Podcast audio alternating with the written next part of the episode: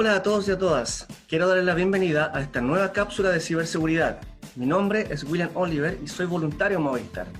En esta oportunidad quiero contarles sobre la exposición a las pantallas en el hogar. La situación actual nos ha puesto frente a una pantalla más tiempo del recomendado. El teletrabajo, las reuniones virtuales, el ocio y las comunicaciones con las personas cercanas son factores que aumentan el tiempo habitual de exposición. ¿Qué puede generar la exposición prolongada a las pantallas? Daños oculares, causados por mantener la vista mucho tiempo en un punto fijo, por la iluminación de las pantallas y los cambios de luz. Daños ergonómicos posturales, los cuales podemos sufrir si no disponemos de un entorno adecuado, como por ejemplo al trabajar. Dolores de cabeza, son causados por la tensión en los ojos, las variaciones en la luz y el brillo en la pantalla. Trastornos en el sueño, las pantallas de nuestros móviles, tablets, ordenadores y LED actúan en la retina de la misma manera que la luz solar lo hace, por lo que el uso durante la noche afectará a nuestro organismo.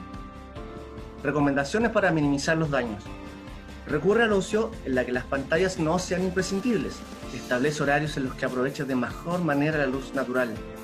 Cuando estés frente a una pantalla, parpadea y bosteza para humedecer los ojos y no olvides realizar pequeñas pausas.